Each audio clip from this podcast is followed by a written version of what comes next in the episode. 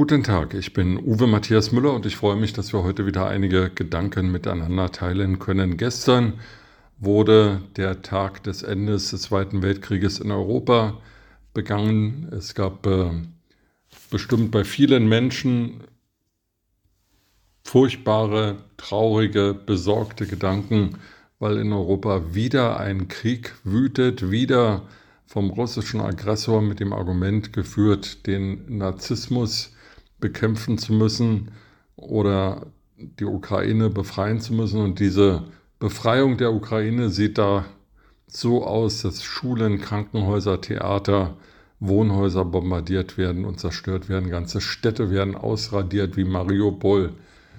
Das also ist die Befreiung, wie sie sich Russland vorstellt.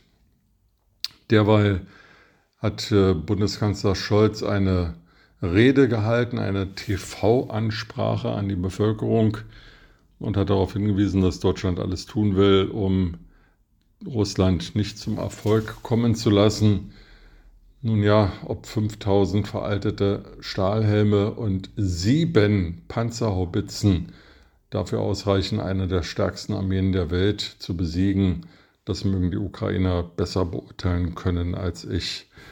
Jedenfalls fand ich die Rede von Bundeskanzler Scholz mutlos, kraftlos, inspirationslos und damit eigentlich total überflüssig. Vielleicht wollte er aber auch von dem Landtagswahlergebnis in Schleswig-Holstein ablenken, wo die SPD massiv verloren hat und der neue SPD-Generalsekretär Kevin Kühnert immer noch auf Wohnungssuche in Berlin sich bemühte, darauf hinzuweisen, dass da kein Scholz-Effekt sei, sondern das sei eben eine landespolitische Sache, weil der Ministerpräsident Daniel Günther von der CDU sei ja so toll und irgendwie hätte es die SPD vor Ort halt nicht geschafft.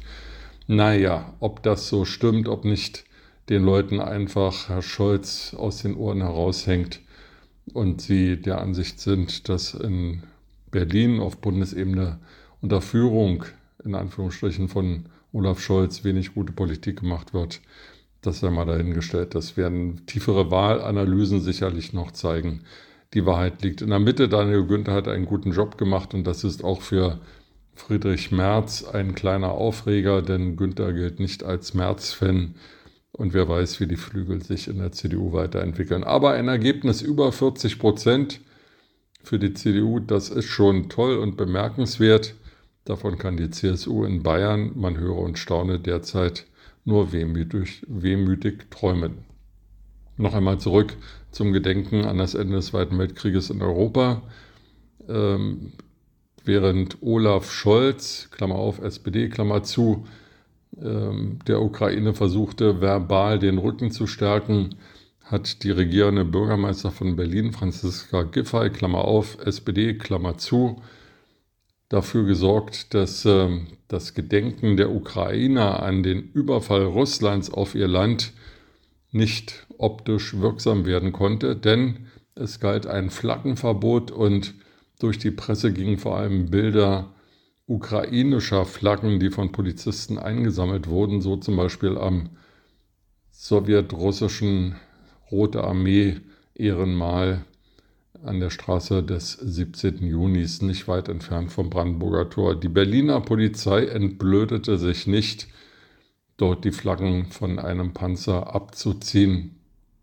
Und das erinnert fatal an das Versagen, moralische Versagen der SPD im Verfolg der Krim-Besetzung, bei der Organisation von Nord Stream 2, bei der dubiosen Gazprom-Stiftung in Mecklenburg-Vorpommern bei äh, dem ehemaligen Vorsitzenden der SPD und Kanzler Gerhard Schröder, auch Gas-Gerd genannt, der immer noch Millionen Tantiemen Jahr für Jahr von Gazprom einstreichen kann, obwohl die auf der Sanktionsliste stehen und er sich aber an seinem Geld erfreuen kann, während die SPD zuguckt und lamentiert. Das alles ist keine kraftvolle Politik, das alles ist äh, peinlich. Auch ist es peinlich, dass weder Bundespräsident Steinmeier noch Bundeskanzler Olaf Scholz der Einladung von Volodymyr Zelensky heute nach Kiew zu gehen und dort des Endes des Zweiten Weltkrieges in Europa zu gedenken Folge leisten. Stattdessen trifft sich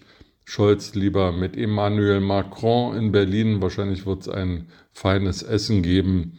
Und während andere nach Kiew pilgern und dort die Liste der Gäste immer länger wird, so zum Beispiel war auch Jill Biden am Wochenende in der Ukraine und hat sich dort mit der Frau von Volodymyr Zelensky getroffen. Während das also alles passiert, sitzt Scholz in seinem Bundeskanzleramt und hält überflüssige TV-Ansprachen. Kein gutes Zeichen und alle anderen Themen, die Deutschland auch bewegen, wie Corona, wie Digitalisierung, wie Demografie, über die wird derzeit kaum debattiert, kaum diskutiert. Wollen wir hoffen, dass sie nicht auf Dauer überflüssig werden und dass Putin nicht einen Atomkrieg beginnt. Mit diesen Gedanken in den Tag wünsche ich Ihnen eine gute Zeit und freue mich, wenn wir uns bald wieder hören.